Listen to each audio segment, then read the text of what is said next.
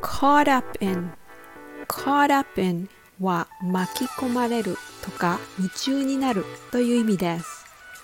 I got caught up in reading the book last night, so I didn't get much sleep. 昨日夜遅くまで本に夢中になって寝不足になっちゃった。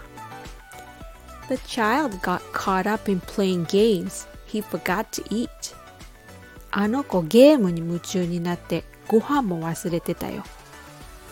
To get caught up in something means to become involved in something or be so focused you forget other things.